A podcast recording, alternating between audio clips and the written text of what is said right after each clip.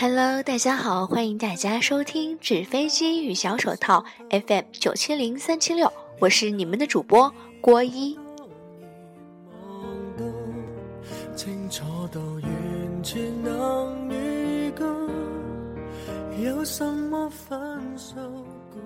不知道有没有人因朋友圈而恋爱？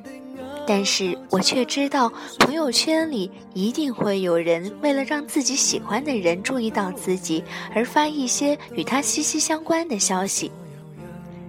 今天这个故事的女孩以为可以用朋友圈来赢取他的爱情，殊不知朋友圈只不过是自导自演、没有男主角的一场独角戏罢了。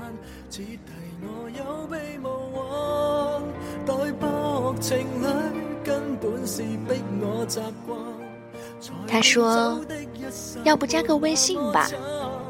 我害羞地说：“好。”扫一下。他掏出手机。我刚要答应，忽然想起了朋友圈里昨天晚上发的“我好寂寞孤独冷”，前天拍的一堆食物照片，大前天的傻逼自拍。我。我手机要没电了，要不你把微信号告诉我好不好？我撒了这个奇怪的谎。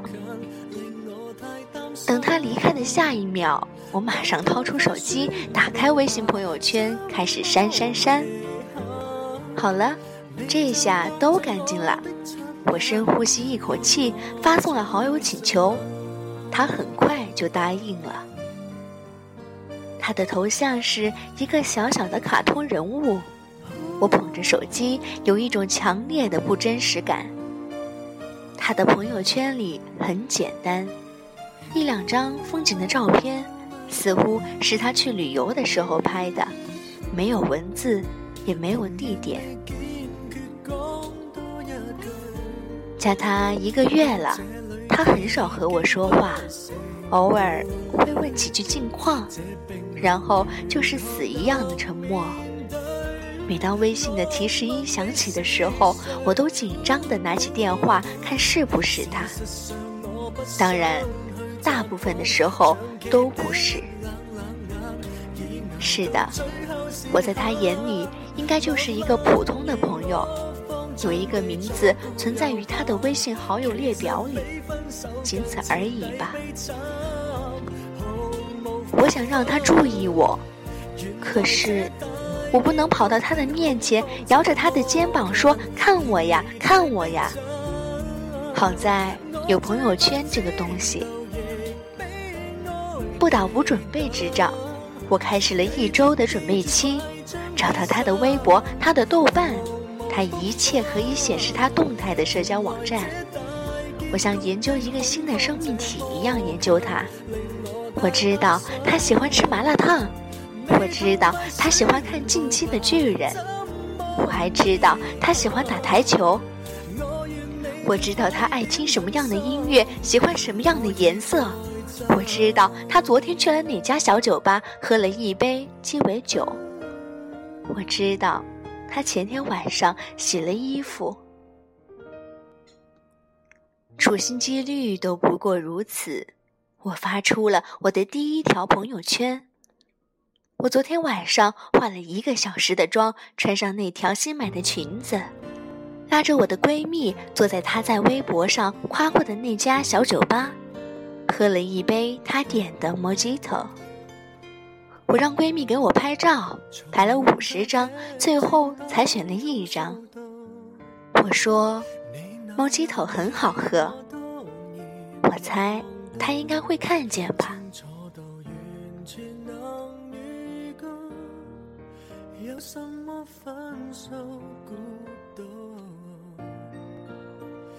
果然，他点了一个小小的赞。虽然他什么也没说，可是我却欢欣鼓舞，好像收到了最大的嘉奖。我知道，这次我猜对了。我开始有计划的发每一条朋友圈，我问遍了身边的朋友，去找到最好吃的麻辣烫，拍一张看起来让人食指大动的照片，说这家麻辣烫真是太赞了。果然，他回复了我，问在哪里。我开始看《进击的巨人》，选一个深夜发一条朋友圈，有你在，我无所不能。他再一次的给我点了赞。我分享他喜欢的音乐，穿他喜欢的颜色的裙子发自拍，去打台球，瞧了一晚上的姿势，只为了拍一张看上去既好看又认真的照片。他给我的留言越来越多，也越来越长。我们开始慢慢不但在朋友圈里留言，也在微信里聊天。这真是让人高兴呀！他说：“我们好像很像。”我在心里说：“不是我们像，是我太喜欢你罢了。”我以为一切都是我已经安排好的，直到那一天，他的朋友圈更新了。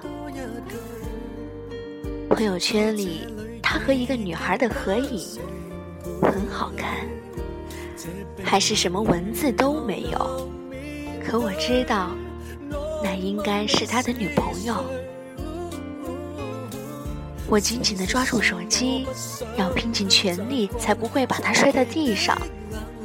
我做的那么多的事情，所有我认为完美的遣词造句，步步经营。都变成了可笑的自以为是。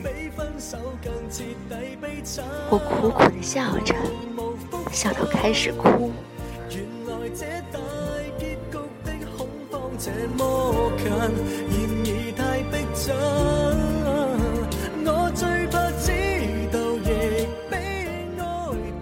这还没有结束，我去花店订了花。我笑盈盈地捧着那束我买给自己的花，求我的闺蜜给我再拍最后一张照片。她叹了一口气，说：“你这又是何苦呢？”我把脸埋在花里，我只是想把事情做得圆满一点，最后一次。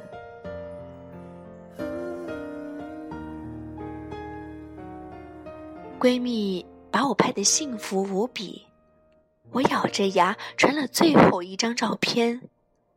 我在照片里看起来就好像真的很幸福一样。我在朋友圈里说：“谢谢你的花，我很喜欢。”他回复了我，他说：“替你高兴，祝幸福。”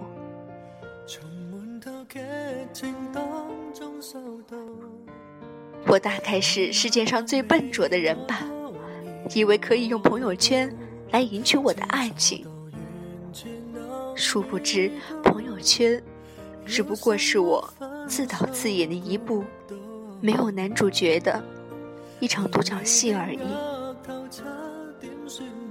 我删光了所有的照片，再也不发任何的东西。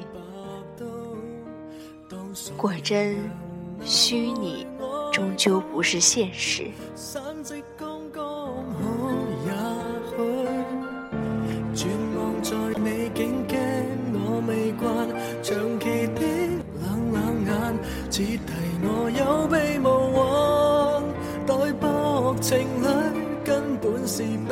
习惯，才令走的一刹没那么惨。毫无复返，原来这大结局的阴影这么强，然而太逼真。我最怕知道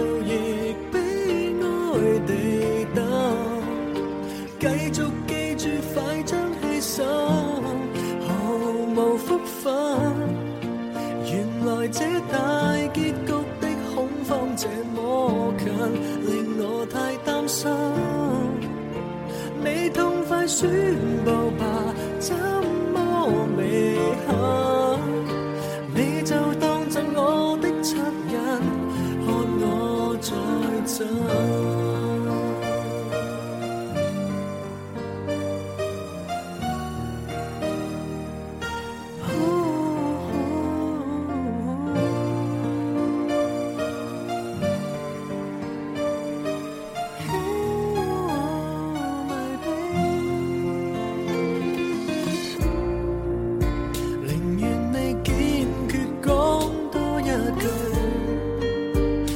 这里已经不成伴侣，这冰冷如何能面对？我问你是谁？事实上我不想去习惯长期的冷冷眼，已挨到最后时限，落难如我，慌张地左顾右。实比分手更彻底悲惨毫无福分。原来这大结局的恐慌这么近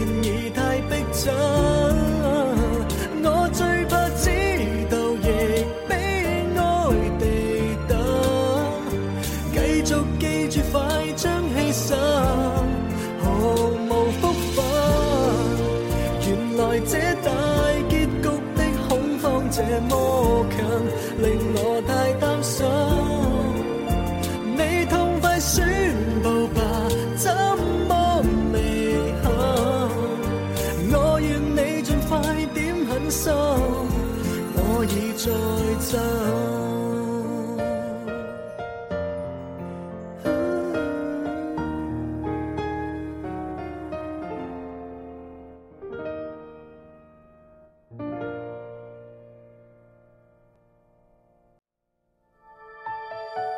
我想，路人看着你走，逃到爱情外的你终于罢休，过街霓虹炫耀你的自由，就分开走，我们说好不。